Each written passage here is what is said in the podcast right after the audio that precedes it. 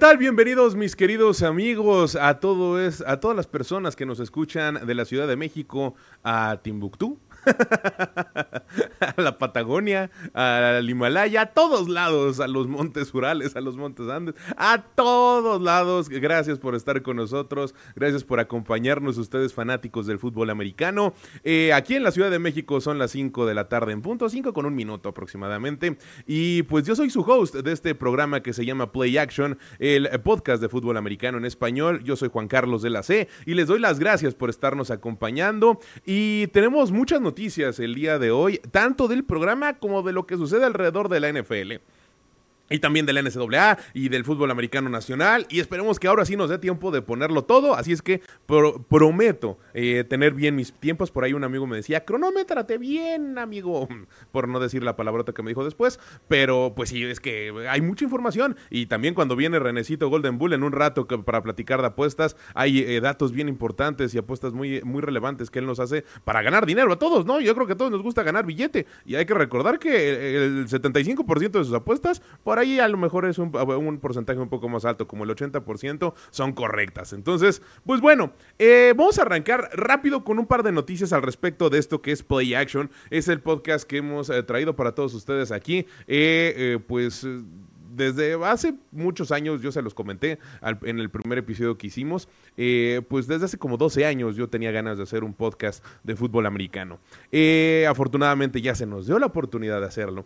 Eh, a justo le agradecemos a The Pop que está aquí con nosotros, siempre siendo nuestra casa. Estamos transmitiendo desde la sucursal de Pub del Valle, es aquí donde tiene la taberna tiene su, eh, sus instalaciones, obviamente comandada por el buen Mike y también ahí está César y, por, y como siempre nuestra voz de Dios, que es el señor Ardilla que está con nosotros. En un rato más lo saludamos y nos va a estar dando comentarios que hay en redes sociales que nos compartan todos ustedes. Y bueno, pues desde que lo imaginé, desde que pensé al respecto de este podcast, que eh, pues era una era platicar de fútbol, ¿no? Y poco a poco le hemos dado estructura y me da mucho gusto decirles que, que ahora vamos a eh, evolucionarlo un poco más a tener dos emisiones semanales. La primera emisión va a salir el martes, miércoles, cuando muy tarde, en la cual vamos a platicar de lo que sucede en la jornada anterior y en las emisiones que vamos a tener los viernes aquí desde The Pop, aquí eh, vamos a platicar de lo que viene hacia la siguiente jornada, vamos a tener las secciones habituales y demás.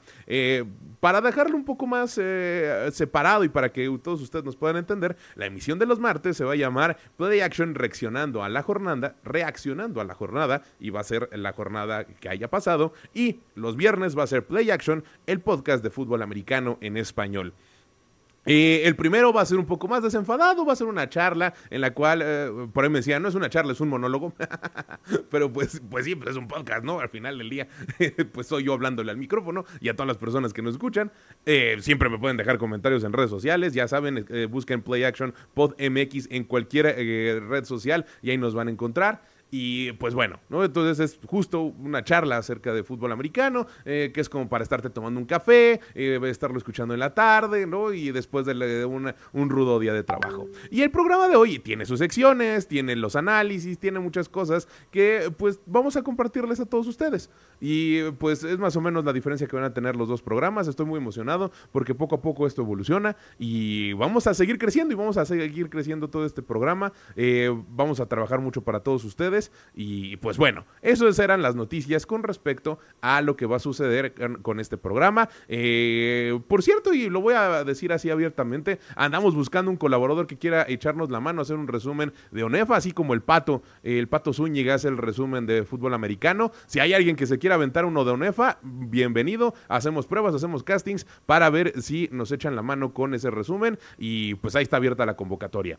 Eh, y pues ya, eso, insisto, esos son los anuncios que queríamos hacer con respecto al programa. Y con respecto a eh, la estructura que eh, pues va a seguir, por ejemplo, hoy ya no tendríamos tanto que abordar al respecto de lo de Taylor Swift. Si ustedes, me, eh, si ustedes son mis amigos en, en, redes sociales personales o en las redes sociales del programa, vieron que estaba muy curioso preguntando al respecto de qué, cómo le podría uno decir a una persona que no tiene ni la más pálida idea de quién es Taylor Swift, explicarle lo más relevante. Pues bueno, eso ya lo platicamos en el podcast que justo subimos esta semana de Reaccionando a la Jornada. Pero para no dejarlos a todos ustedes sin eh, un poco de este chismecito rico al respecto de Taylor Swift, vamos a darle cinco minutos al respecto. Y pues bueno, eh, si ustedes eh, prendieron su tele en cualquier momento, yo creo que de la última semana, y es más, casi en cualquier canal, ya fuera de deportes o de chismes o de música o de lo que ustedes quisieran, se habló de Taylor Swift y que visitó el Arrowhead Stadium, que es la casa de los Kansas City Chiefs, el fin de semana, mientras estos le propinaban una paliza a los Osos de Chicago. Eh, esta Taylor Swift es una cantante pop que, bueno, ya es pop, em, inició siendo country, porque hay gente que la sigue considerando muy en el fondo de su corazón como country, y pues ella ha estado muchos años en la escena musical. Es una mujer que ha peleado por los derechos de los músicos, porque justo ella eh, sufrió ahí una situación en la cual no podía ser dueña de los propios derechos, de, más bien no podía ser dueña de los derechos de su propia música, y pues decidió, después de un pleito legal con un manager llamado Brown, ella decidió recrear sus propios discos. Entonces, por eso es que se le conoce, se le conoce también por ser una de las artistas con una de las giras más grandes del planeta, se calcula que más o menos ha generado una derrama de 1.500 millones de dólares y se le llama The Eras Tour, y si usted tiene novias, si tiene hijas, si tiene eh, hijos también, eh, hay muchos chavos que, les gusta eh, Taylor Swift, pues bueno, seguramente se enteró de que vino aquí a la ciudad y en cuánto estaban los boletos para este concierto. Pues bueno, al final del día Taylor Swift hizo presencia, hizo acto de presencia en el Arrowhead Stadium. Eh, ¿Por qué? Porque desde hace varias semanas existe el rumor de que sale o es amiga, por lo menos, porque como bien se los eh, mencioné, se, ha mencionado en varias ocasiones, pues no está confirmado que sean novios. Son amigos. Y todo surgió a raíz de que Travis Kelsey fue al concierto que ella tuvo en el Arrowhead Stadium, se trató de acercar y pues medio me lo batearon al chavo. Después él como tiene presencia también en el mundo del podcast y tiene un, uno muy, un programa muy conocido con su hermano Jason Kelsey, que es el centro de las Águilas de Filadelfia, eh, pues ahí mencionó al respecto. Pasaron las semanas, empezaron a generar chismes y llegamos a este día en el cual por fin se supo que Taylor Swift pues sí, al menos es amiga de Travis Kelsey y estaba ahí en un palco y se sacó fotos con el mundo y festejó los eh, touchdowns y festejó la paliza que le propinaron a los osos de 41-10, si no mal recuerdo.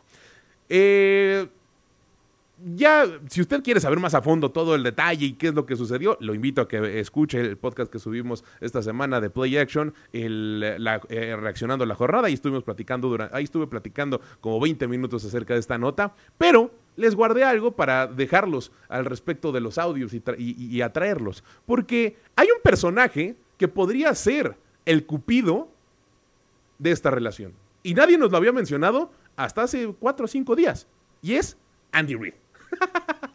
en una conferencia de prensa después del juego de la semana pasada de eh, los Kansas City Chiefs, Andy Reid es su head coach, le preguntan, oiga, oiga coach, ¿usted conoce a Taylor Swift? Y esta fue su respuesta.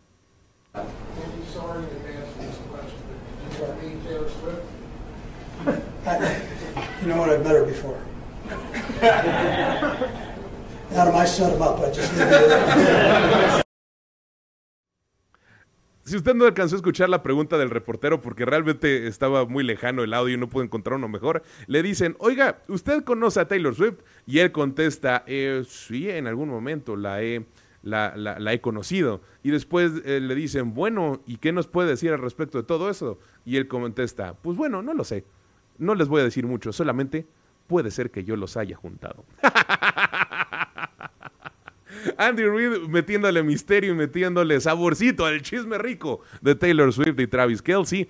Eh, vaya personaje que, es también este head coach, eh, ya dos veces campeón del Supertazón, ha llegado a cinco, uno lo hizo con Filadelfia, los otros cuatro los ha llegado con los Kansas City Chiefs y es una de las mentes maestras de la ofensiva que nos hemos, hemos tenido el placer de toparnos en la NFL en los últimos 25 años aproximadamente. Gran carrera que ha tenido, muy exitoso con Filadelfia, muy exitoso por demás está decirlo, insisto, cuatro, cuatro supertazones con Kansas City y los que pueden venir, ¿eh? porque la dupla que tiene con Patrick Mahomes y los jugadores de talento que tienen como Travis Kelsey y la buena defensiva que se están cargando, en una de esas llegan este año. Quién sabe, Miami tiene algo que decir al respecto, pero ya se platicará de ese tema en un futuro. Eh, pues bueno, eso era básicamente lo que les tenía que contar acerca de Taylor Swift y Travis Kelsey. Eh, se espera, eso sí, ya es noticioso con respecto a este fin de semana, que esté en Nueva York mientras Kansas City juega su partido de esta semana. Y por ahí vi una noticia, no, no lo he comprobado porque pues no he tenido, no, no he necesitado comprar un boleto para el estadio, pero los precios estaban creciendo de una manera impresionante.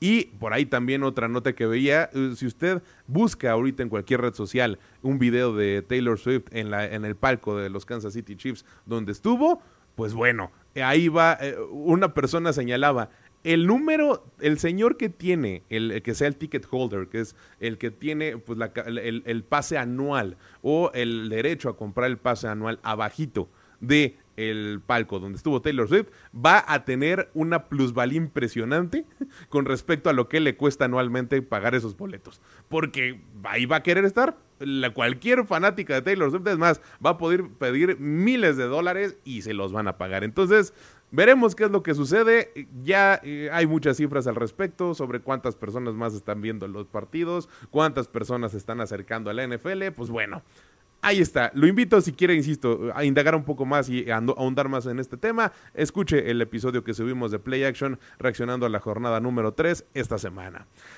Entremos de lleno entonces a lo que sucede ahora. Esta semana, el Thursday Night, el día de ayer, partidazo que se aventaron los Leones de Detroit para derrotar a Green Bay. Renecito Golden Bull ya anda por aquí en la cabina y lo veo con una cara muy triste. Ya al rato nos platicará un poquito qué es lo que él siente. Hay que recordar que le va a Green Bay. Él estaba muy esperanzado en que Jordan Love tenga una buena temporada. Ha dado, de hecho, un par de apuestas con respecto a él, sin sesgado, al contrario, con cifras muy interesantes y que muy factibles de que ocurran.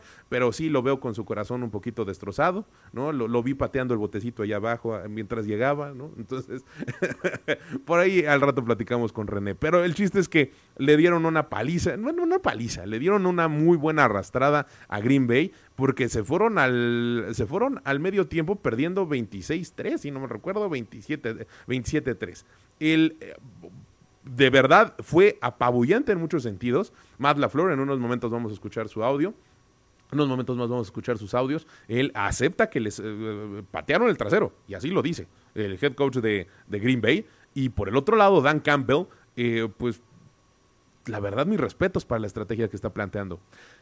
Aquí voy a hacer una connotación. Eh, cualquier persona que le guste analizar cómo se juegan las ofensivas de la NFL, cuáles son las estrategias que está planteando cada equipo, eh, en algunos programas he hablado muy bien de los vaqueros, sobre todo en el segundo, que fue cuando, eh, no es cierto, en el primero, cuando le dieron una paliza a eh, los gigantes de Nueva York de 40-0. Eh, después, en el podcast pasado, que fue el de Reaccionando a la Jornada, número 3, ahí fue un poco crítico con respecto a la ofensiva y decía que les hace falta un para empezar, un receptor número uno que sea grande y que pueda ser un target que siempre sea certero para Dak Prescott. Y eh, que también la otra opción que tenían que hacer, los vaqueros era conseguir otro corredor, porque ahorita están justo sintiendo la falta de Ezekiel Elliott que era el corredor de todos los downs y Tony Pollard le daba cierto alivio y por eso él tenía capacidad de correr y hacer más, más, más yardas. Bueno, en lo personal creo que son muy parecidas las maneras de plantear las ofensivas tanto de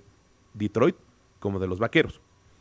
Solamente que Detroit justo funciona un poco mejor porque tiene este monstruo de dos cabezas en el ataque terrestre. Si me preguntan, Detroit no tiene un receptor 1. Amon Razan Brown, o Moon Razan Brown, como yo le, lo he bautizado, eh, es un gran receptor, pero que la mayor parte de sus yardas las obtiene después de atrapar el balón. Ahí está Sid Lamb. Josh Reynolds es bueno metiéndose entre algunas, eh, algunas veces en la posición del slot y, eh, recorriendo muy bien la, posición entre los 80 Michael Gallup puede hacer eso. Y por el otro lado, el receptor que me digan, Brandon Cooks también puede hacer eso por como lo hacen con Detroit. Ninguno de los dos equipos tiene este receptor que en el momento, en el lugar donde se pare, le manden una trayectoria vertical y pueda pelear por el balón, como Des Bryant, Michael Irving y en su caso de Detroit, Megatron, han sido como parte de las dos franquicias. Entonces, si los vaqueros eh, quieren un poco más de éxito, pues tendrían que hacer algo como lo que está haciendo Detroit en este momento, que lo están haciendo y lo están planteando de una manera experta. Gibbs y Montgomery son una gran pareja de corredores, lo están haciendo muy bien, son un smash and dash, si me preguntan, en donde Montgomery es una, un jugador que no es tan grande como un Brandon Jacobs o como eh, el, refrigerador o el corredor que ustedes me quieran decir en estos momentos. Jerome Bettis, por ejemplo, no es tan grande como ellos, pero es uno que es un poco más corpulento y que puede meterse muy bien y recibir buenos golpes. Y por el otro lado, Gibbs es un poco más finito y es este jugador que puede escaparse entre las tacleadas, puede correr bastante y están teniendo una excelente dupla. Y no les da miedo decirlo, ¿eh? No les da miedo poner sobre la mesa, te vamos a correr y te vamos a correr 200 yardas y te vamos a meter todas las yardas que no te han metido en toda la temporada. Y ahí está lo que hacen ellos. Por el otro lado, Jared Goff es un coreback que tampoco le está dando miedo a aceptar yo voy a manejar el, reloj, voy a manejar la ofensiva y no voy a querer hacerme el héroe, entre comillas, y al contrario, lo está, está, jugando muy bien su papel, está siendo un muy buen líder y está tomando buenas decisiones. Por ahí estuvo la intercepción que tuvo el, juego pasado, y, pero es una entre muchas que ha tomado que son correctas. Por el otro lado, están teniendo una, eh, un una buen conjunto a la hora de estar llamando un muy buen ritmo, a la hora de estar llamando jugadas en las cuales van mezclando los, el ataque terrestre y el ataque aéreo. Y creo yo que van a ser una ofensiva que hay que tenerle cuidado. Si bien, reitero, no tiene esta amenaza por el aire que sea impresionante, no tiene el coreback pasador Gunslinger que es un Brett Favre, un John Elway, un Dan Marino, no. Pero tienen un Jared Goff que puede cumplir, tienen una ofensiva que puede avanzar muchas yardas y sobre todo tienen una defensiva que los va a empezar a respaldar. El año pasado la defensiva de Detroit fue la última en yardas eh, después de pases atrapados y si no mal recuerdo yardas después de contacto con uno de los jugadores de backfield que los avanzaba. Eso hacía que perdieran algunos partidos y que les corrían más yardas de las que se tenían o las que o más bien no que les corrieran sino que recorriera el, rival más yardas de las que se necesitaban o de las que se eh, estaba planteado para que el equipo pudiera ganar. Este año no está sucediendo así.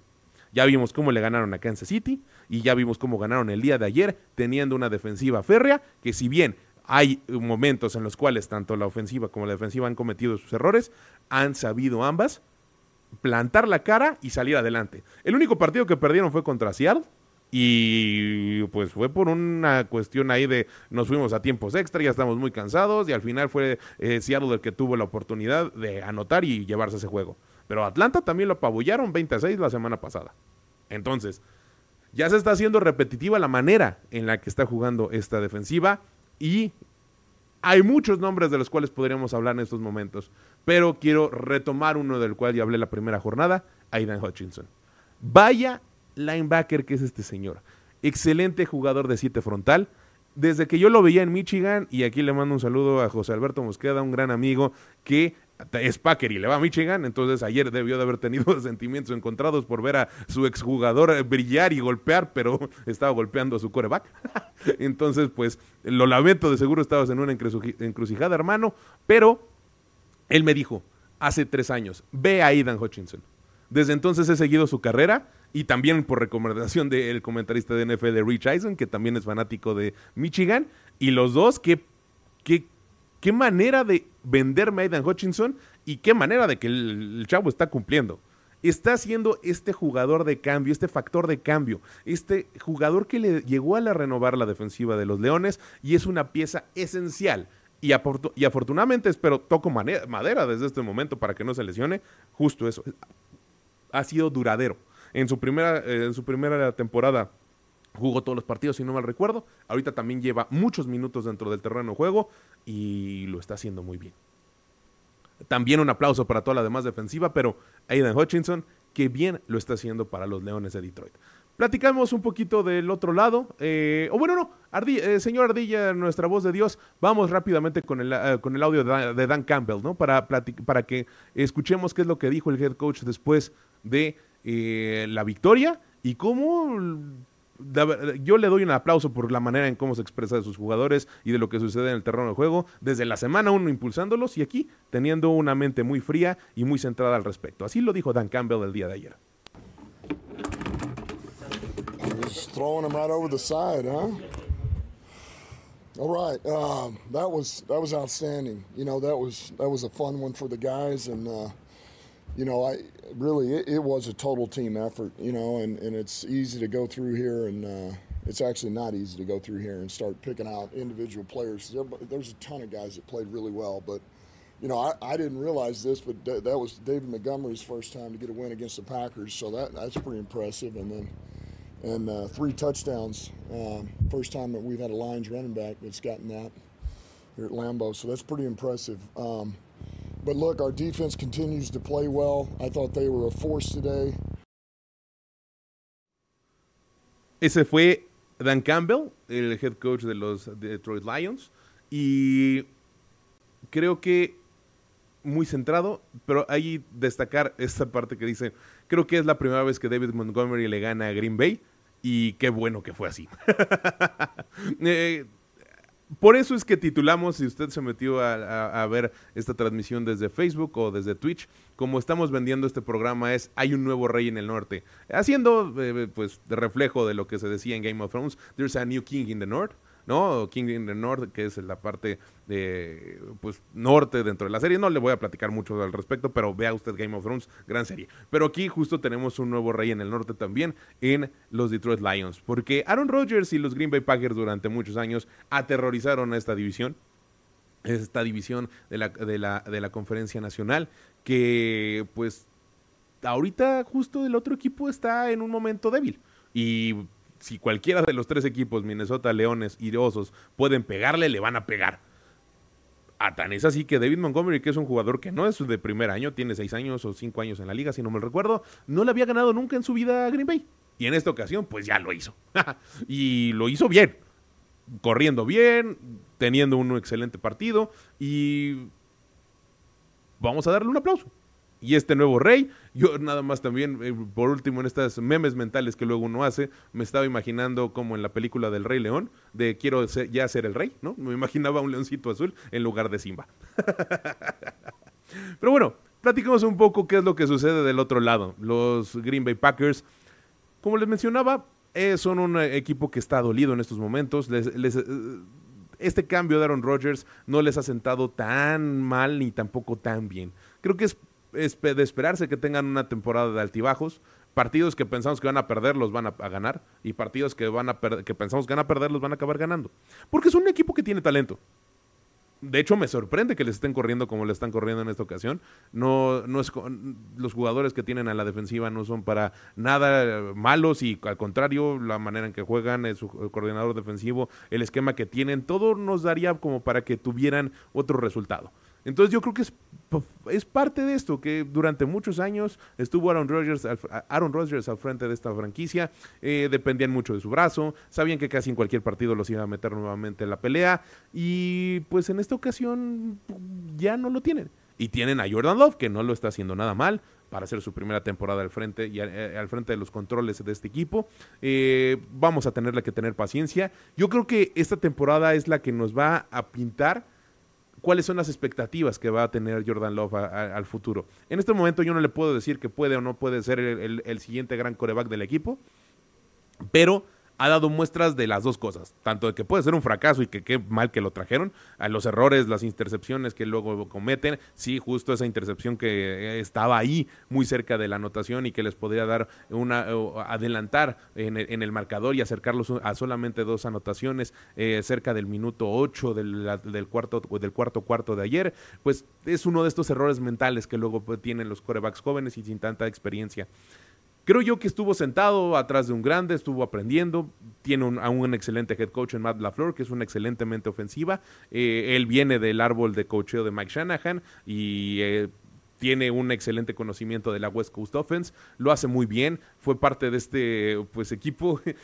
Siempre me ha dado mucha risa ver la fotografía de eh, aquel staff de coacheo de los Washington, en aquel entonces Redskins, de principios de los años 2000 eh, bueno, no, mediados de los, de la, de la finales de la última década, de la primera década de los 2000, perdón, cuando Mike Shanahan justo era el head coach de, esta, de, este, de este equipo, y ahí estaban Sean McVay, Matt LaFleur y Kyle Shanahan y quién sabe cuántos otros más que no nos hemos enterado en estos momentos, que eran algunos de parte del staff. Y vaya que tenían un excelente staff de cocheo. Y pues solamente ese equipo no fue campeón, no, no hizo nada, ¿no?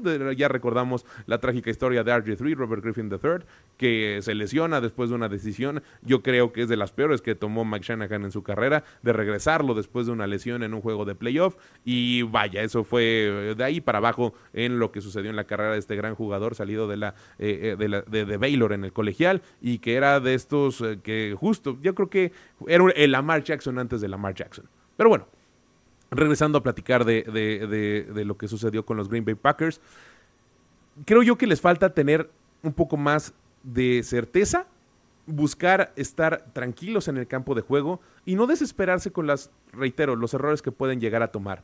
Eh, tienen que tener mejor timing a la hora de, estar eh, actuando en el, campo de juego. Y eso es parte de, la culpa de Matt LeFleur. Y vamos a escuchar, señor Ardilla, el primer audio de este que es el head coach de los Green Bay Packers, cómo empieza su conferencia de prensa de una manera muy tranquila y haciendo este tipo de comentarios donde acepta que les patearon el trasero. Give Detroit a lot of credit. They came in and uh, they worked us pretty good. Uh, I was I was pleased with our, our team's effort in the second half. I told them I challenged them at halftime that um, you know to just continue to go out there and compete. Thought we did that. We had an opportunity. It was down 10, and we had a bad penalty uh, to make it a three possession game. But, um, you know, every area, there's a lot of improvement out there for us. I think any time that you go out there and you can't effectively run the football and conversely can't stop the run, that's a recipe for losing football. And that's what happened tonight. And give Detroit credit. We knew they were a tough opponent, uh, but they, they, they manhandled us uh, really in every phase. Muy tranquilo diciendo hay que darle crédito a, Green Bay, tenemos que ser eh, estar centrados al, respecto de lo que sucedió el día de ayer, tenemos que aprender, tenemos que ver nuestros errores, etcétera, etcétera, etcétera. Y después, pues ahí empiezan las preguntas de la prensa y ya no le gustó tanto al señor Matt LaFleur. De hecho, eh, vamos a escuchar el audio y ya les doy mis comentarios al respecto, pero se enoja bastante. Think happens when you have a for, to cause a first half like that where you just you couldn't you got nothing. I mean, we saw Pete. I mean, we got our ass kicked. If I knew, it wouldn't have happened. Matt, they didn't blitz until um, the that, last. That's a BS question, man. They didn't blitz until the last play of the first half. Um, they sent four or less most of the time. Why couldn't you guys protect? Do you think? It wasn't good enough. They whipped us. They manhandled us. Ahí ya en lo personal no me gusta la respuesta que le da a la prensa. Todos los head coaches se molestan en algún momento y sobre todo después de una derrota, pero realmente el, periodista, no, no, no, sé exactamente el nombre de, quién era, ni de, de, qué diario estaba o de qué medio estaba participando, porque no lo menciona, pero lo que sí es que le hace una pregunta muy estructurada que le dice, oye, pues, ¿qué pasó cuando estaban eh, tratando de, tener un, buen un mejor desempeño en los terceros downs, no sé qué? Y le dice, pues ya lo dije. Eso que me estás mencionando lo repites y es una pregunta de basura, ¿no? Le dice una bies de bullshit, ¿no? Una, una pregunta de mierda, realmente es como la traducción concreta. Y creo que no, no es correcto que haya tenido esta reacción con el periodista. Digo, a lo mejor tienen su historia, a lo mejor es alguien que le cae mal, eh, pueden suceder muchas cosas y puede haber ahí un trasfondo, ¿no? Pero creo que Matt ahí se equivoca, no debió de haber tenido esta reacción y al contrario, debió de haber seguido con cierto, a lo mejor un poco más serio y decir, oye, ya te repetí, ya te estoy repitiendo esto, ya platicamos al respecto, tenemos que mejorar nuestro desempeño, nos patearon el trasero, porque al final del día lo repite, ¿no? Entonces, pues ahí tiene que mejorar ese tipo de cuestiones de actitud Matt que también es un head coach joven, es una gran mente ofensiva, reitero, creo que eh, tiene mucho más que, darle a este equipo. No creo que los Packers acaben en un 2-2, creo que van a ser el segundo mejor equipo de esta, de esta división y pueden quedarse en un 9-7, pueden quedarse en un 10-6 por ahí, eh, tienen solamente que mejorar su desempeño y sobre todo hacer un check-up al respecto de su defensiva que les están pasando los corredores como mantequilla. Pero bueno, señor Ardilla, vamos al resumen de la jornada Son los resultados de la NFL. La NFL llega a su tercera semana de temporada regular y los equipos poco a poco empiezan a ver sus fortalezas y debilidades. Empecemos por los Broncos de Denver, quienes se llevaron una derrota histórica al caer 70-20 ante los Dolphins de Miami. Los 70 puntos de los Dolphins sobre los Broncos empatan la tercera mayor cantidad de puntos en un juego, colocándose solo por detrás de los 73 puntos conseguidos por los Bears sobre Washington en el juego de campeonato de la NFL de 1940, los 72 puntos de Washington sobre los Gigantes en 1966 e igualando las 70 unidades que anotaron los Rams en 1950 en un duelo contra los Colts de Baltimore. Además, ese no fue el único récord que se llevaron los Dolphins, ya que Miami empató la marca de la mayor cantidad de touchdowns en un partido con 10. Además, fue el primer equipo en la historia de la NFL en anotar 5 touchdowns por tierra y 5 touchdowns por aire en el mismo partido. Por si fuera poco, los Dolphins también se convirtieron en el primer equipo en la historia de la liga con al menos 70 puntos y al menos 700 yardas en el mismo juego. Ya saben, desde ahora si su equipo pierde, pueden decir, al menos no nos metieron los 70 puntos. Y si hablamos de decepciones, no podemos olvidar a los Osos de Chicago, quienes también fueron vapuleados 41 a 10 ante los jefes de Kansas City. Patrick Mahomes comandó el triunfo del equipo al completar 24 de 33 pases para un total de 272 yardas, dando 3 pases de anotación, 2 con Jerry McKinnon y uno con el Swifty favorito de la gente y sobre todo de Taylor Swift, Travis Kelsey. Este domingo los jefes buscarán llevarse la victoria ante los Jets, mientras que Chicago se mide a los Broncos. Vamos al MetLife Stadium ya que estamos hablando de los Jets porque siguen en capa caída después de perder a Aaron Rodgers y esta vez perdieron 10 a 15 ante los Patriotas de Nueva Inglaterra, que por segundo encuentro consecutivo la defensiva fue clave para llevarse la victoria. Y cerramos con uno de los mejores juegos de esta semana 3 en la que los bengalíes de Cincinnati se reencontraron con el triunfo en esta temporada al vencer 19 a 16 a los Rams de Los Ángeles. El pateador Ivan McPherson fue el héroe del partido anotando 13 puntos. Por su parte, Joe Mixon anotó el único touchdown de los Bengals. En más resultados de esta semana 3 de la NFL, por tercer juego consecutivo los 49ers de San Francisco anotan 30 puntos y derrotan 32 a los Gigantes de Nueva York. Los sorprendentes Lions derrotan 20 a 6 a Atlanta, mientras que los vikingos caen en casa ante los Chargers 24 a 28. Los Packers vencen 18 a 17 a los Saints, mientras que los Texans sorprenden y vencen 37 a 17 a los Jaguars. Cleveland hace lo propio y derrota 27 a 3 a los Titans, mientras que Washington pierde 37 a 3 ante los Bills. Por su parte, en tiempo extra, los Colts despachan 22 a 19 a los Ravens y Seahawks derrota 37 a 27 a las Panthers. Por su parte, los Cowboys son sorprendidos cayendo 28 a 16 ante Cardinals. Y el Sunday Night lo protagonizaron los Steelers, quienes derrotaron en Las Vegas a los Raiders 23 a 18. Cerramos con el segundo juego que hubo el lunes, en el que los Bucaneros de Tampa Bay caen 11 a 25 ante las Águilas de Filadelfia. Estos son los resultados de la NFL. se, le, se le fue el buen ardilla, pero no importa. Eh, justo, eh, gracias al Pato Zúñiga, como siempre, por grabarnos el resumen de la jornada. Ya no hay mucho que comentar al respecto de lo que sucedió en la semana pasada. Y una vez más, si quieren las notas más importantes, los remonto a que escuchen eh, eh, el eh, reaccionando a la jornada 3, Play Action reaccionando a la jornada 3 que está en nuestros canales, nada más acabe este programa. Y pues vamos ahora al recuento de los años. Este es el recuento de los daños. La semana pasada pudimos habernos ido casi con un 13-3 de resultados atinados, de resultados bien, eh, pronosticados, pero terminamos en un 16. Ahorita ya en, en su pantalla en un momento más lo van a ver. Hubo tres partidos que fue muy molesto, de verdad. Me molesté mucho de cómo se perdieron.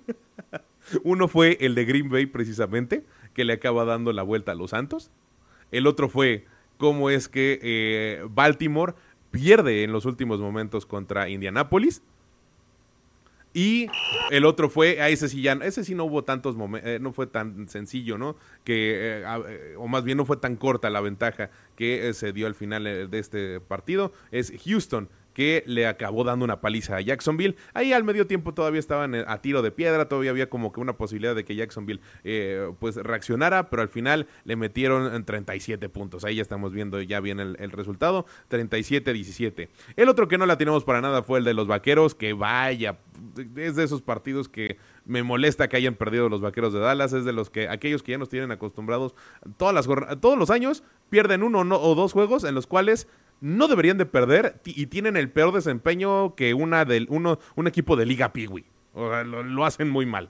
Y este fue uno de ellos. Eh, les damos también un poco el beneficio ya de la duda, ya fu- fuera de que nos arruinaron el pronóstico porque tuvieron un par de bajas en, cuestión de lesión. Todos sabemos lo de Trevon Diggs. Estaban también lesionados eh, hombres de línea. Y, pero al final del día es tienen que ejecu- ejecutar estos señores.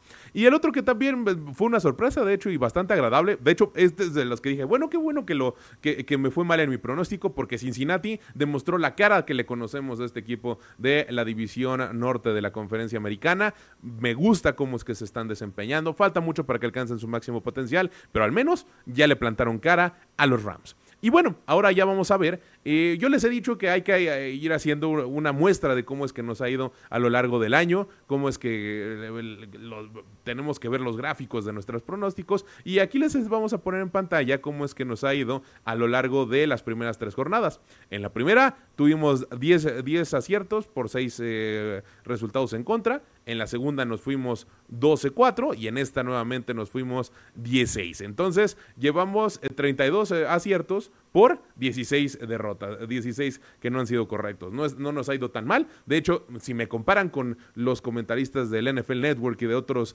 eh, medios como ESPN y demás, eh, voy arriba de la media. Entonces no, no, no vamos tan mal en los pronósticos que les damos aquí en Play Action.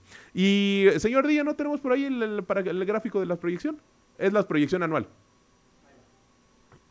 nada más para que lo vean en pantalla. Y eh, eh, eh, vamos a, darles eh, seguimiento a esto también, como le he dicho al, al buen René, que justo en, en el futuro vamos a verlo. Bueno, después veremos eso. eh, Ya estas son las proyecciones de la siguiente semana. El señor Ardilla no quiere mostrar, no, no quiere que mostremos el récord de, esta- de- lo que llevamos. Pero el chiste es que vamos a hacer los recuentos. También en su momento vamos a hacer los recuentos de las apuestas eh, que han sido buenas por parte de Renecito Golden Bull. Aquí ya, como les dije, tenemos el récord de proyecciones temporada 2023. Primera jornada 16, segunda jornada 12-4, tercera jornada 16. Y de así nos vamos a ir hasta el Super Bowl. Y ahora sí, vámonos con las proyecciones para la siguiente jornada. Proyecciones para la siguiente jornada.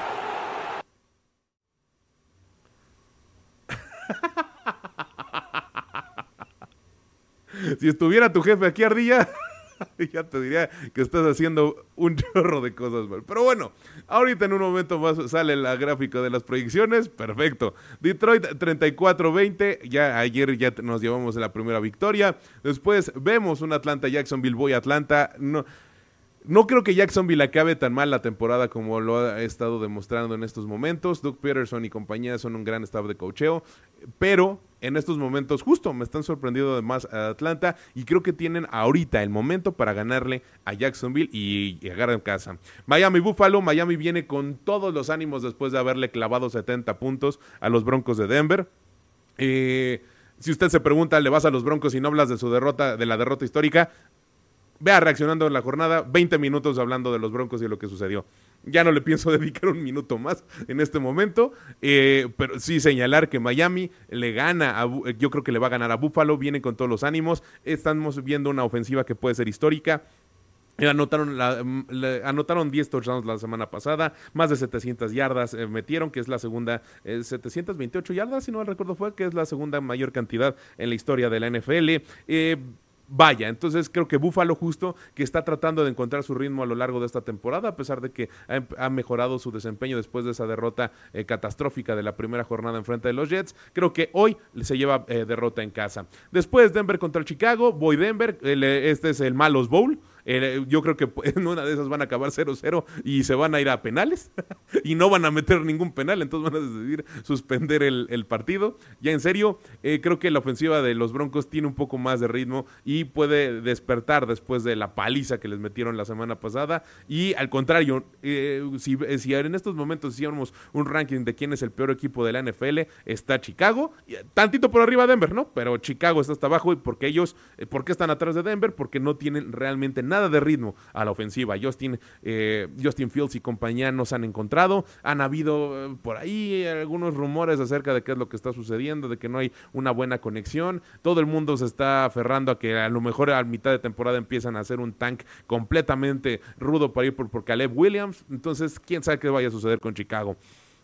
Después Baltimore contra Cleveland. Voy, en esta ocasión, eh, este fue el partido que más me costó tratar de, pronosticar. Y voy Cleveland porque son locales. De verdad, eso fue lo único que me ayudó a discernir quién es. Porque, voy Cleveland porque son locales. Baltimore eh, va a despertar también en algún momento. Creo que va a pasar lo mismo que con Jacksonville. Cincinnati, Tennessee, voy con Cincinnati. Eh, los Rams contra Indianapolis, voy Indianapolis porque están en casa y porque creo que están mostrando un buen desempeño hasta con Garner Minshew. Tampa Bay contra Nueva Orleans, voy Tampa Bay. Baker Mayfield está, eh, no lo dije aquí al aire, pero lo dije en mis círculos de amistades. Baker Mayfield va a ser el regreso de la temporada y creo que traen el equipo correcto para llegar por lo menos a los playoffs. Ya después veremos qué es lo que sucede. Y Baker Mayfield está teniendo un buen desempeño, se adaptó muy bien al equipo y está demostrando que puede hacer las cosas. Eh, Después Washington contra Filadelfia. Filadelfia, lo he dicho muchas veces, es por lo menos el tercer equipo, así cuando muy abajo, el tercer mejor equipo de la conferencia nacional. En estos, en estos momentos debe de ser el 2 porque él le sigue invicto, no como los vaqueros de Dallas que pierden partidos que no deberían de perder. Pero bueno, Minnesota contra Carolina. Minnesota es... Confío en que en esta ocasión no encuentren una manera de perder su partido. Lo voy a dejar ahí. Tienen todo para ganar buenos jugadores a la defensiva, grande, gran ofensiva con el mejor receptor de la liga, buen backfield, ya no deben de perder. O sea, no deben de encontrar los, lo- los motivos para perder. Eh, hay una- un dato muy importante. La temporada pasada fueron, eh, tuvieron un récord de ganar 11 partidos por menos de 3 puntos, pues, que se decidieron por 3 puntos o menos. En esta ocasión, esta temporada no les ha servido, ¿no? Eh, desde playoff del, del año pasado, no, le- no han tenido esta, este poco de suerte a su favor que, le haya, que les ayude a definir estos juegos. Entonces, espero que su desempeño ya les alcance, porque de que tienen un gran equipo, lo tienen. Y la verdad es que después de haber, no solamente después de haber visto la serie de Netflix de Quarterback, pero por el desempeño y la carrera que ha tenido, Kirk Cousins a mí me gusta mucho como pasador. Pittsburgh contra Houston, voy Pittsburgh. Sigo con mi proyección de inicio de temporada de que van a ser un equipo que al final del año van a tener un muy buen ritmo y tienen todo para ganarle casi a cualquiera. Eh, Las Vegas contra los Chargers, voy los Chargers porque a pesar de que también han perdido todos sus partidos, a pesar de que han eh, decepcionado con su desempeño, creo que estando en casa y con las armas que tienen, pues pueden ganar. Ahí el, el único factor que creo que puede ir jugarnos en contra con esta proyección es la lesión de Mike Williams. Dallas contra Nueva Inglaterra, a pesar de que Nueva Inglaterra tiene a Ezekiel Elliott y va, creo que él va a, te- va a mostrar mucha interés y sí les va a correr bastantes yardas. Creo que va a acabar ganando Vaqueros, tienen el mejor equipo. Arizona, San Francisco, ni que hablar, a pesar de que Arizona nos ha, eh, pues, eh, nos ha, a muchos nos ha cerrado la boca y ha demostrado tener mejor equipo de que- del que esperábamos creo que no tiene para competir en estos momentos contra San Francisco. Cuando jueguen en casa, puede ser de esos partidos que San Francisco pierda. Eso es de más adelante la- en, la, temporada puede ser que eso ocurra, pero ahorita van a visitarlos, van a estar en, en el Estadio San Francisco, entonces no estoy seguro de que esto pueda ocurrir. Van a dar batalla en la primera mitad, pero creo que al final se lo va a ganar San Francisco.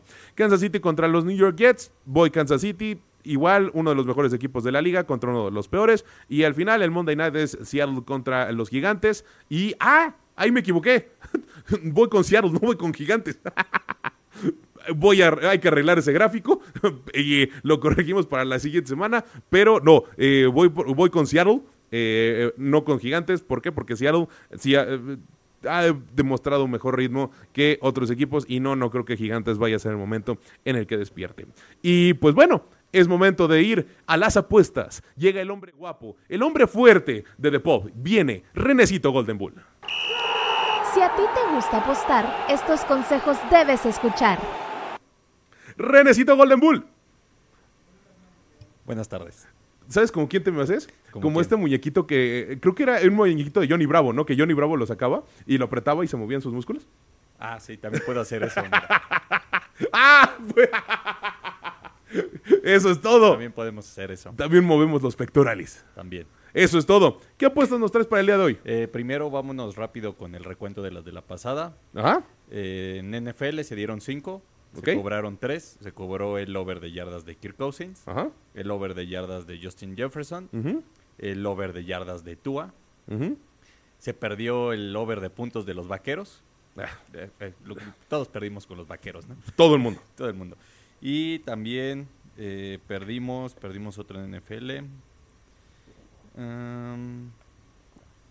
Ah, el over de puntos de Atlanta y Detroit también lo perdimos. Ujú. Eh, en total en NFL vamos, he dado nueve apuestas, se han ganado seis Bien. y se han perdido tres. 66% de victoria. Es correcto, eso quiere decir que pues si le han metido digamos de a 100 pesitos, llevan un récord positivo. Exacto. Y en college mi récord eh, global, porque algunas las comparto en la taberna, es 22 ganadas y 7 perdidas. Las 5 que les compartí la semana pasada, igual nos fuimos 3-2. Perdimos la de SMU, que perdió contra TCU. Sí, ahí. Sí. Ajá. Lo platicamos aquí. Y la de eh, el over de puntos de USC, Ajá. que yo creo que fue un look ahead spot para el partido de esta semana. Sí. Creo que se la van a dejar ir con todo otra vez a Dion Sanders. Híjole.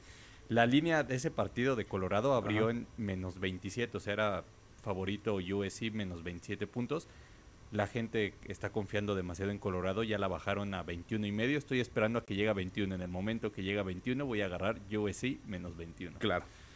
No la voy a dar como recomendada porque no ha llegado a ese Sí, no punto, llegado a ese punto. y eh, la de Miami la ganamos con la zurda, le ganaron a Temple muy fácilmente. Eh, Notre Dame, qué partidazo, pero qué coraje perder así.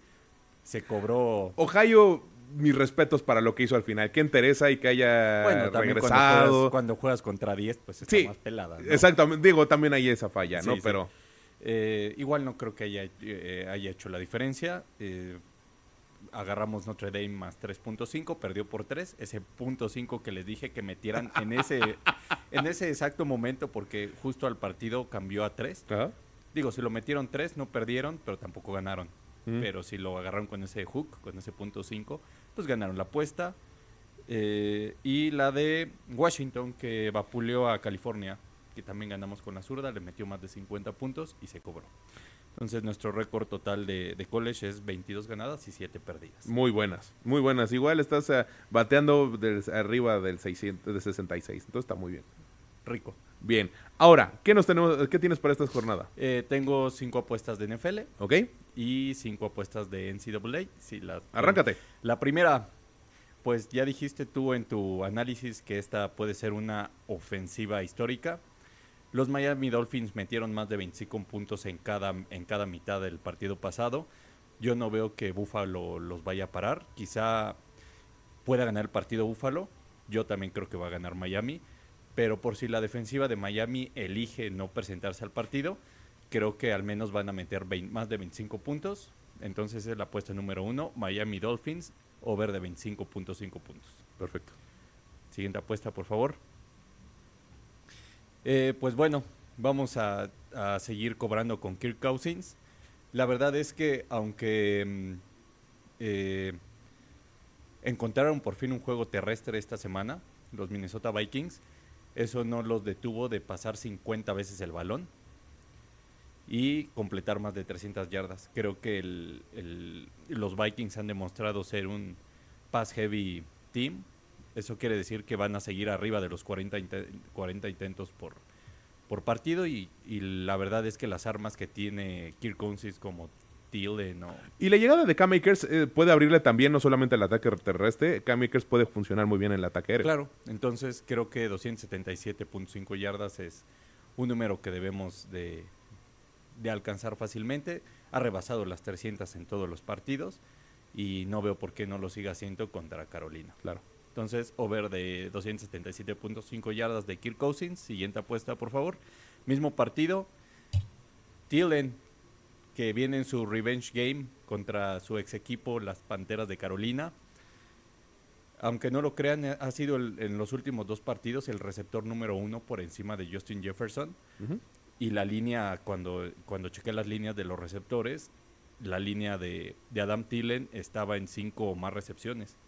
Creo que al menos 15 targets en el partido va a tener. Es decir, que si agarra una tercera parte de esos 15 targets que, que tiene pronosticados en el partido, eh, cobramos la apuesta. Entonces esa es la otra apuesta. Cinco o más recepciones de Adam Thielen. Paga menos 112, paga bien. Si lo quieren hacer un poco más arriesgado, métanle al 6 o más, que paga más 125. Pero yo me quedaría con, para, para Con fines Ajá. prácticos y de conteo, 5 o más. Sí. Siguiente recepción, este, perdón, apuesta, por favor. Pues bueno, eh, los oddmakers siguen sin creer en Matthew Stafford. Eh, este número de yardas lo ha alcanzado en todos los partidos de la temporada, más de 255.5 yardas.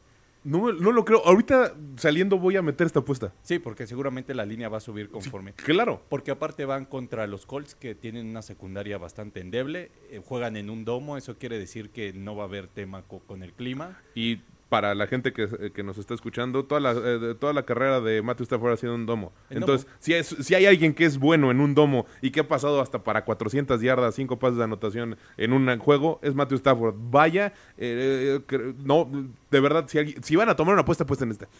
Sí, de hecho es a la que más, a la que más confianza le tengo, Sí, es a claro. la que más le- unidades le voy a meter ahí. Claro. Eh, aparte tiene muy buenas armas, ¿no? Entonces, Por todos lados. Eh, Puka Nakua ha resultado ser un excelente receptor. Y no, no sé qué vaya a suceder con Cooper Cup. No, todavía, yo creo que todavía no regresa. De, de hecho, tiene que regresar hasta la quinta semana porque estaba en el, en, en el Injury Reserve List. Pero por ahí toda la, eh, están, están haciendo un esfuerzo en conjunto en, en todo el equipo por eh, tomar las recepciones que Cooper Cup no tiene. Entonces, cuando regrese es cuando realmente le vamos a tener que tener mucho miedo a, a los Rams. es correcto. Pero, eh, pues... mientras le 255 yardas yo creo que mientras, las mientras le sigan dando una línea tan baja a Matthew Stafford, la Claro. voy a seguir tomando. Claro. Eh, siguiente apuesta, por favor. Y vámonos con un over. Si les gusta el partido de ofensivas, pues creo que este, este es el partido. Yo creo que el Seattle debe de meter cercano a los 30 o más de 30 puntos. La defensiva de Seattle es agua, entonces también creo que los gigantes, al menos por estar en casa, deber- se deberían de, de- de defender tantito. Van a anotarle a los Seahawks y necesitaremos 17 puntos de, de los gigantes para cobrar esa apuesta. Mi única observación ahí es, si tuvieran a Saquon Barkley estaría completamente de acuerdo de que el gigante sí podría hacer algo, pero sin Saquon Barkley no estoy tan seguro. Digo, creo que está perfecto lo que mencionas acerca de Seattle, pero no sé. Pues mira, si Seattle mete 35 puntos, que bien Ajá. lo puede hacer contra Gigantes, Ajá. necesitaríamos que Gigantes meta 12 puntos. Creo que ya Sí. Seattle al verse en una ventaja de más de dos touchdowns, pueden venir ahí puntos basura de, de Gigantes que nos ayude a hitear el over. No, que también la defensiva de Seattle la verdad no es, Sí, no, no es excelente. no es excelente y creo que los, los Gigantes por ahí pueden aportar unos puntos para que se haga el over. Y pues vámonos con las apuestas, apuestas de college. Eh, vamos a seguir raideando Washington. Le recomiendo que esta también la metan en cuanto escuchen esto, ya que se menciona que el coreback de Arizona es un game time decision y que probablemente no juegue. Entonces esta línea está en menos 18, está, estaba en menos 18, ya está en menos 18.5 y probablemente siga subiendo hasta los menos 21, 21.5 si es que el coreback no juega. Wow. Entonces, eh, la tomen. Aparte, Washington es la ofensiva arranqueada número uno en, en success rate en cuanto a pase. Y pues simplemente no veo cómo Arizona los pueda frenar. Es una de mis apuestas más sólidas para el college esta semana. Y con, con Michael Phoenix Jr., que de pagar más 750 para ganar el Heisman, ya paga más 340. Es decir, su momio se desplomó más de la mitad y está ahí en contienda con directa con, con Caleb Williams. Yo creo que son realmente los dos que pueden quedar ahí. Sí. Yo creo que son los dos que pueden quedarse con el Heisman. Eh, aunque, no sé, todavía no me quiero, quiero que pasen un par de jornadas más para que se enfrenten a, a equipos un poco más sólidos los dos, los dos, para realmente dar un pronóstico de quién se lo puede llevar. En estos momentos creo que es Caleb Williams, nuevamente, por lo que ha demostrado, ¿no? Pero vamos a ver cómo se acerca y de ahí estoy de acuerdo. Washington, sí, Sí. sí. Siguiente apuesta, por favor. La de toda la vida. Notre Dame, Notre Dame contra Duke. Mi Notre Dame de toda la vida. En mi Notre Dame de toda la vida. Rudy, Rudy, Rudy. Eh, contra Duke. Son favoritos por 5.5 puntos. Eh, creo que este es un bounce back game para Notre Dame después de, de la derrota tan dolor. da- me dolió más esa derrota que la de los Packers, güey. Sí te creo. Me dolió Sí más. te creo. Eh, la Cris Estefan puede constatar eso, le mando saludos, seguramente nos está escuchando. Claro. La licenciada, pero este sí, iba ahí en el carro, ahí mientras ella manejaba, iba viendo el partido de Notre Dame en el celular y me dolió más esa que la de los Packers. Un amigo que odia a Ohio. Ah, pues mira, también el mismo José Manuel. Digo, José Manuel. eh, José Alberto Mosqueda. Él, él, él también me estaba narrando. Justo yo iba a un compromiso que tenía una cena. Y él me estaba narrando los momentos finales eh, por el teléfono. Y se notaba muy molesto porque, como le va a los Wolverines, quería que Ohio perdiera ahí. Pues no. Pues lamentable, la verdad, esa sí me dolió. Ahí sí Claro. estaba pateando el bote. Con lo de los Packers, pues simplemente estaba presupuestado. A veces Jordan Love no puede cargar todo el equipo como lo hizo contra los Saints. Exacto. Cuando te cargan con cuatro y te llegan todo el día, pues Ah. poco puede ser. De acuerdo. Pero bueno, siguiente apuesta, por favor. Eh, Oklahoma contra Iowa State. Oklahoma por fin eh, solucionó sus problemas defensivos. Creo que 20 puntos se me hacen muy pocos. Dios, Y- se te volteó la apuesta. Metiste la de Michigan con Nebraska. Es la anterior. Gracias, Dios. eh, Oklahoma creo que con estos problemas defensivos que, que ha solucionado y aparte ha tenido eh, mucho éxito en contra de Iowa en los, últimos, los últimos años, creo que puede ganarle fácilmente por tres touchdowns. Wow. Sí, estoy de acuerdo. Sí. Sí, estoy completamente de acuerdo. Siguiente apuesta, por favor, ahora sí. Seguramente eh, el amigo que nos mencionabas va, Sí, va a él va a Michigan. Michigan, creo que por fin eh, los primeros juegos fueron como de scrimmage para ellos. Eh, Rodgers, eh, de hecho ya regresó Harbaugh, Sí. regresa con, justo en el partido pasado contra Rodgers. Empieza ganando 7-0 Rodgers y de ahí Es que All Michigan. lo estábamos comentando desde la mañana. bah. Sí, la, la- la- la gente que está escuchando Play Action somos de esas personas que vemos todo el día fútbol americano. Si se puede, tanto colegial como eh, de, de, eh, los eh, sábados y domingos, o sea, sábado colegial, domingo Desde el- profesional. desde el y jueves. desde el jueves estamos viendo, o sea, eh, tanto el amigo del Cuesta platicando, José, José Alberto, eh, eh, también el buen Renecito y yo somos personas que vemos todo el día fútbol americano si podemos. Y desde, la, desde temprano prendimos la televisión y nos pusimos a ver juntos, bueno, no juntos, cada uno en su casa, pero comentando el de Michigan. Y a mí me sorprendió la, la pues la fortaleza con la que salió eh, Rodgers al principio. Aparte fue en la primera jugada. Exactamente, y lo hicieron bien, o sea, Ajá. y después les anotaron el 14 y iban avanzando bien, y les, les- les- la, la primera mitad les presentó un, un, un, un- reto, ¿no? Un Como- reto. Como, que Michigan dijo, ah, ya, ya. Sí, ya como que regresaron y, y John Harbaugh les dijo, a ver, eh, ya, ya no es scrimmage. ya no es scrimmage, ya, pónganse a jugar. Y metieron, ¿qué? 20, 20 21 puntos en la segunda Ah, mitad, ¿no? sin, sin que se los contestaran y no cubrieron la línea, pero, Sí. pero ganaron cómodamente. Creo que pues ahora sí ya Nebraska les va a presentar un poco más de resistencia que todos los partidos anteriores, pero creo que ya Michigan se lo va a tomar en serio por fin y creo que 18 puntos eh, Y tiene el equipo para, to- para tomárselo en serio. O sea, eh, su coreback es móvil, eh, juega muy bien en la West Coast Offense. que eh, también eh, está ahí estilo de en los momios muy pegado a Caleb Williams y a Phoenix Jr. para el Heisman. Exactamente, lo hace muy bien. Eh, pero a mí lo que me sorprende es su ataque terrestre. O sea, tienen dos corredores que lo están haciendo muy bien. eh, y ¿qué es lo que habilita ese juego terrestre? La gran línea que está jugando Michigan. Correcto. Creo que todos estos, estos chavos que tienen apenas un año jugando juntos, este es como su segundo, pero están juntos. ¿Qué era lo que le faltaba a Michigan? En los juegos de, de playoff de los últimos dos años, le faltaba esa línea que pudiera dominar a los contrarios. Actualmente la tiene. Y esto es lo que le puede dar un edge o le puede dar esta ventaja o este empuje En si play. llega al playoff nuevamente. Sí. Porque lo que eh, las dos derrotas que ha tenido sobre ay, Georgia, ¿no? El año pasado Georgia los apabulló por eso, ¿no? Porque tenía una mejor línea defensiva y la línea ofensiva de Michigan no sabía por dónde. Hoy, ya que tienen un año jugando juntos, ya que tienen un poco más de experiencia, eh, están acabando con todo el mundo y tienen un angelito creo que de dos metros. No, no, no. Eh, eh, impresionante lo que está haciendo esta línea. Sí, de hecho en este partido me gustaba el over porque estaba en 39.5, pero terminé no agarrándolo porque es un partido que bien puede terminar 28-0. Sí, claro. O sea, Michigan puede correr todo el partido y meter 7-0 todos los, los cuatro cuartos, ganar los cuatro cuartos cada Sí, uno estoy de 7-0 y bien puede apa- acabar esto 28-0, 35-0 y, y pues no se va a hitear el over, ¿no? Entonces, más a la segura, creo que puede acabar 35-0 esto, claro. fácilmente. Completamente de acuerdo. Siguiente partido, por favor. Air Force contra San Diego State. Air Force de local. Eh, últimamente San Diego los últimos 10 partidos había cubierto contra Air Force y creo que eso se debe en gran parte a que tenían una defensiva que podía parar la triple opción que presenta por lo general Air Force.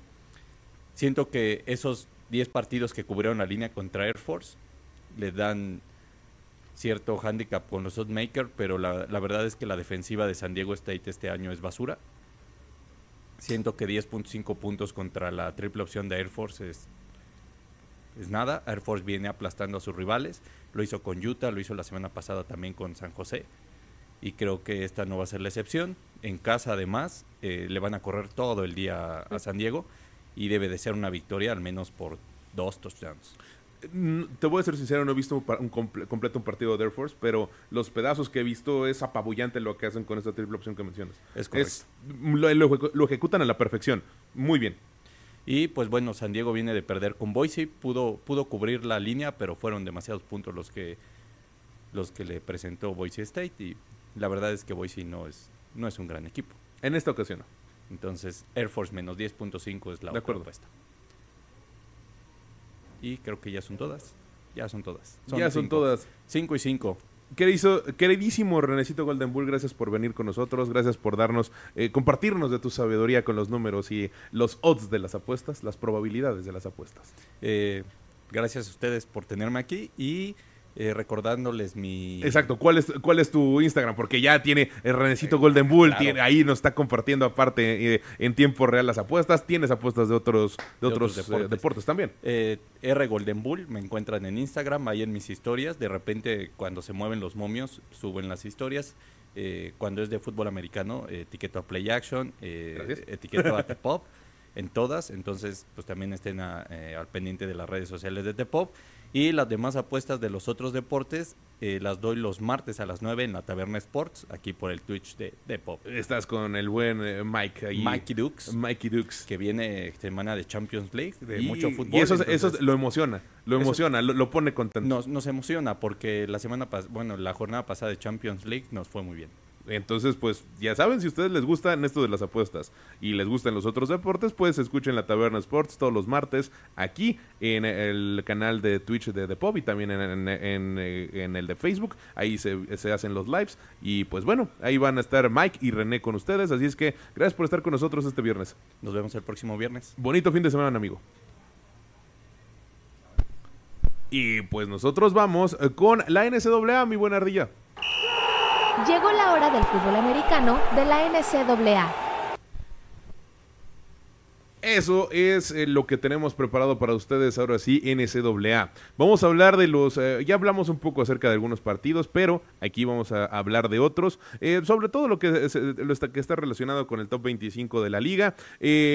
Utah contra Oregon State, yo creo que es, uno de los partidos más cerrados que va a haber esta jornada. Voy con Utah, creo que van invictos por algo y no tienen un equipo tan fuerte como los que están hasta arriba de, eh, esta clasificación de los 25 mejores, pero va a tener un buen partido con Oregon, va a ser cerrado, voy con Utah hacia el final. Penn State contra Northwestern, Northwestern creo que no va a tener nada que hacer esta temporada peleando contra distintos equipos como Penn State, Penn State sigue invicto y lo está haciendo muy bien. USC Colorado para mí es el juego de la jornada, a diferencia de lo que comentó el Renecito Golden Bull hace unos momentos, yo creo que va a ser un poco más cerrado, espero que lo va lo- creo que lo van a ganar Caleb Williams y los eh, troyanos de USC. Entonces, eh, eh, si Dion Sanders sale con ganas y, no, no Dion Sanders, porque aquí es donde hay que hacer una acotación. No está jugando Dion Sanders, está jugando el equipo que está coachando Dion Sanders y en ese equipo están sus hijos. Y esto es muy importante porque hay personas que lo están tomando hasta personal contra él.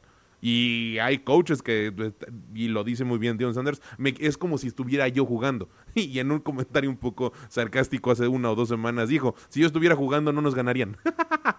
lo dijo muy bien Dion Sanders. Entonces, de hecho, eh, vamos, ya que estamos en este juego, señor Dilla, eh, eh, mandemos el audio de Dion en el cual hoy estuvo eh, eh, eh, Fox Sports, Fox, no nos, no nos bajes el programa, pero tuvieron una entrevista con él hoy, hoy temprano, porque transmitieron desde allá uno de los eh, programas que es el... eh, Ay, se me olvidó. Es el que, el que comanda Skip Bales, este comentarista que ya tiene muchos años en Fox. Y lo hicieron desde ahí hoy temprano. Dentro de las muchas cosas que platicaban con Dion Sanders al respecto, le hicieron una entrevista de 20 minutos. Él les comparte cuál es realmente este pues, seguimiento que le quiere dar a, su- a- sus jugadores, que es como un complemento de lo que les mostrábamos aquí hace una semana. Miren, escuchen lo que dice Dion Sanders. we aim for that. We just want to continue to be who we are. We're looking for smart, tough, fast, disciplined kids with character.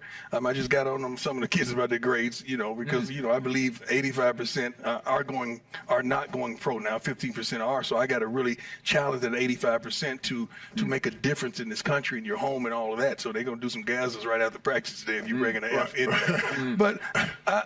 I love what I do and I do what I love. And this is a calling. This is not a coaching assignment. This is a calling. And I love it and I live in it every moment. And it's not a day that I've waken up and say, I don't feel like going to work, Keith. I mean, I'm looking at this saying, oh my God, do you see these mountains? Do you see this? Oh my God, you chose me for all of this. Thank you, Jesus. I love it 100%. And that's the way I attack it every day. Y ahí vemos un poco también de lo que muestra ser Dion Sanders. Él, él, es una persona de mucha fe, que cree mucho en que justo tiene... No, esto no es un trabajo para él. Ser head coach de los Colorado Buffs no es un trabajo para él. Es un llamado a ser alguien que guía a los jóvenes. Y pues ahí lo tienen. Creo yo que van a pre eh, presentar mejor cara de la que eh, le pusieron a Oregon la semana pasada. USC, ya lo decía René, viene con ganas de demostrar más porque nadie está confiando en su defensiva. Creo que yo que va a acabar siendo un partido algo cerrado. Va a ser uno de los mejores partidos de la jornada. Esperemos que sea así. Aunque creo que va a ganar USC. Después Florida contra Kentucky, voy Florida. Georgia contra Auburn. Auburn es de estos equipos que le quita los invictos y que se ha convertido en dolores de cabeza durante años para Alabama y para todos sus, sus, sus, contrincantes del SEC. Así es que, si bien creo que Georgia se lo va a ganar, tengamos nuestras, eh, pues ahí un poco de, de, de, de esperanza. Bueno, no, veamos que existe la posibilidad, que tienen una pequeña posibilidad Auburn de llevarse este partido y veremos qué es lo que sucede. Michigan contra Nebraska, ya lo comentamos hace rato, voy Michigan. Texas contra Kansas, este es otro equipo, otro en el cual se enfrentan miembros de los 25 eh, mejores equipos de la NCAA. Vamos con Texas, Missouri contra Vanderbilt, ahí voy con Missouri. Eh, LSU contra Ole Miss, eh, juego, gran juego del SEC. Este es uno de esos partidos que vale la pena ver. De hecho, siga, si sigue usted cuentas de NSWA y demás, en las últimas 24 horas, Ole Miss subió a sus redes sociales un, un video muy divertido en el cual la línea ofensiva de eh, Ole Miss está siendo como miembros de la guardia o como el, pues una especie de agentes que están cuidando a su coreback y por todos lados lo están acompañando. Está muy divertido, véanlo. Oregon contra Stanford, voy con Oregon. Iowa State, Oklahoma, voy Oklahoma. En Notre Dame contra Duke, ya lo dijimos, vamos Notre Dame. South Carolina contra Tennessee, ahí voy con Tennessee. Alabama, Mississippi, voy Alabama. Washington contra Arizona, voy con Washington, ya lo mencionamos. Washington trae uno de los mejores equipos de la liga. Y Nevada contra Fresno State, vamos con Fresno State. Y pues ya, el buen eh, Ardilla nos está mencionando que estamos a punto de cerrar este, este programa. No sin antes, ¿qué comentarios tenemos, señor Ardilla? Ah, pregunta, preguntan que quién gana esta semana la pelea de los inválidos. No sé quiénes sean los inválidos. Ah, es la de los Broncos contra los Osos, ya lo comentamos, van a ganar los Broncos. Y ya, eh, dice, ya sé que llegué tarde, pero no importa. How about 10 Broncos? ¿Quién fue? Eh, este, SP Nosao. Ok, a quien seas, dejen en paz a los Broncos, están bien. ya dije que no quiero platicar de los Broncos en este programa porque ya, esto, ya, ya hicimos un análisis completo en otro, pero creo que al final del día, si observamos lo que sucede con la ofensiva y Vance Joseph por algún milagro logra ajustar un poco las tuercas de la defensiva, no es que le vayan a dar la vuelta completa a la, a la temporada, pero sí van a tener un mejor desempeño. No creo que vayan a ser un equipo que llegue a playoffs. Eh, es una reestructura completa la que necesitan como equipo. Así es que vamos a sufrir, y digo vamos porque ya lo saben, soy fanático de los Broncos. Eh, vamos a sufrir algunos descalabros, vamos a tener algunos problemas a lo largo de la temporada, pero pues ni modo, es lo que se tiene después de una estructura tan grande, una reestructura tan grande que ha sufrido, no como tal el rooster, no como tal el, equipo de cocheo, sino toda la organización como tal. Eh, desde hace 10 años aproximadamente han habido cambios importantes, no son 10, son 8 realmente. Pero desde que Pat Bowlen cayó con Alzheimer en el 2015, ahí empezó a haber eh, algunos problemas dentro de la franquicia. Después, cuando falleces, no hubo un líder nato, un, líder que le diera una... Eh, le diera un rumbo a este barco y pues quedaron a la deriva. y siguen por ahí, ya lo están eh, tratando de regresar los Walton y compañía. Eh, confío en que lo van a hacer pronto. Pero este año va a ser de growing pains, como dicen en Estados Unidos. Va a ser un, un, año en el cual van a tener que eh, enfrentar ciertos descalabros que no querrían, como el que sucedió la semana pasada. Aplausos para Miami, no hay otra cosa que decir. Miami es una ofensiva histórica que lo hizo muy bien, aplastaron como tenían que aplastar y lo hicieron muy bien también a la hora de decir, oiga, no los vamos a apabullar y no vamos a romper el récord. Por ahí mencionaban eh, mencionó el, coach Mike McDaniel que era por una cuestión de karma, que no querían anotar el, gol de que no quisieron anotar el gol de campo que les daría los 73 puntos, pero pues por el otro lado eh, también tienes que jugar, yo creo, yo, yo, yo en lo personal, si Juan Carlos de la C hubiese estado ahí tomando decisiones, yo creo que habríamos, eh, yo habría mandado anotar el gol de campo. ¿Por qué? Porque también es una cuestión de te respeto tanto que eres profesional y vamos a jugar hasta el último, la última consecuencia. Hay opiniones encontradas, ellos, opinan, ellos pensaron que no querían aplastar ni humillar a nadie y por eso es que no, lo, no, no metieron ese gol de campo. Más allá de eso, las 700 yardas, los 7 touchdowns, el gran desempeño de Tua Tagovailoa y, y, Raheem Mostert y Tariq Hill y el jugador que ustedes me digan de Miami lo hizo perfecto, no se le va a quitar nada y yo actualmente no los tengo como el primer equipo o como el mejor equipo de la NFL porque creo que los Broncos no representaban ningún reto para ellos y tienen que enfrentarse a equipos que sí representan retos para llegar a ese puesto. Actualmente son como el 1B, el 1A lo tengo como San Francisco porque ya justo hace una semana les hice un análisis un poco más completo acerca de esta franquicia y porque creo que ellos son el mejor equipo de la NFL. Y pues bueno, ¿algún otro comentario, señor Ardía? Eh, dice en Facebook José Alberto. Ajá. Que ya corran a Joe Barry. Justo es, él es José Alberto el que estaba, del que estamos hablando y mandando saludo. Y pues sí, que lo corran.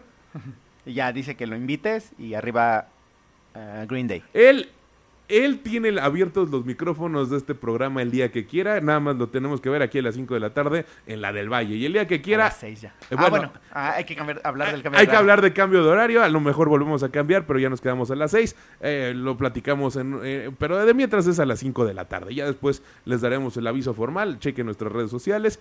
Nos siguen en todos lados como Play Action Pod MX. Ahí nos encuentran en todas las redes sociales, nos encuentran en todos los canales de distribución eh, de podcast. Donde usted lo escuche su podcast, ahí vamos a estar. Porque ya estamos en Apple, ya estamos en Amazon, ya estamos en Spotify, ya estamos en YouTube, por todos lados. Eh, nos hemos encargado las últimas cuatro semanas de distribuir por todos lados y nuestros becarios no duermen porque hay un buen programa para todos ustedes. Ahora ya van a ser dos emisiones a la semana y pues vamos a dormir, van a dormir aún menos los becarios de de Play Action. Eh, ¿Algún otro comentario para terminar, Día? Ya son todos. Pues bueno, Gracias, eh, señor Ardilla, por estar con nosotros en los controles. Gracias a Renecito Golden Bull que estuvo con nosotros. Gracias a The Pop, como siempre, por prestarnos las instalaciones. Yo soy Juan Carlos de la C. Gracias por habernos acompañado en una emisión más, en un podcast más de Play Action, el podcast de fútbol americano en español. Regresamos la siguiente, la siguiente semana. Recuerde, ya los martes, eh, martes, miércoles, eh, martes en la noche, miércoles muy temprano, vamos a estar escuchando, reaccionando a la jornada, que va a ser el programa donde vamos a lo que sucede en el fin de semana y después en, Play, eh, Play, Action, el podcast de fútbol americano en español, que se va a transmitir todos los viernes. Vamos a platicar de lo que se viene para la semana siguiente. Les agradecemos por toda su atención, les agradecemos. Si hay por ahí Swifties, vengan con nosotros las Swifties, hagan el mismo trabajo que han hecho para subir los números de los podcasts de los Kelsey y de los demás programas y de por vender boletos. Acompáñenos, aquí es más, eh, haremos todo por pedir derechos para también poner fondo de, fondos de, de Taylor Swift y demás es necesario. No es cierto, pero vamos, eh, todas las personas que ustedes quieran, invítenlos a escuchar este podcast. Y pues nada, hasta la próxima y pasen un bonito fin de semana lleno de fútbol americano.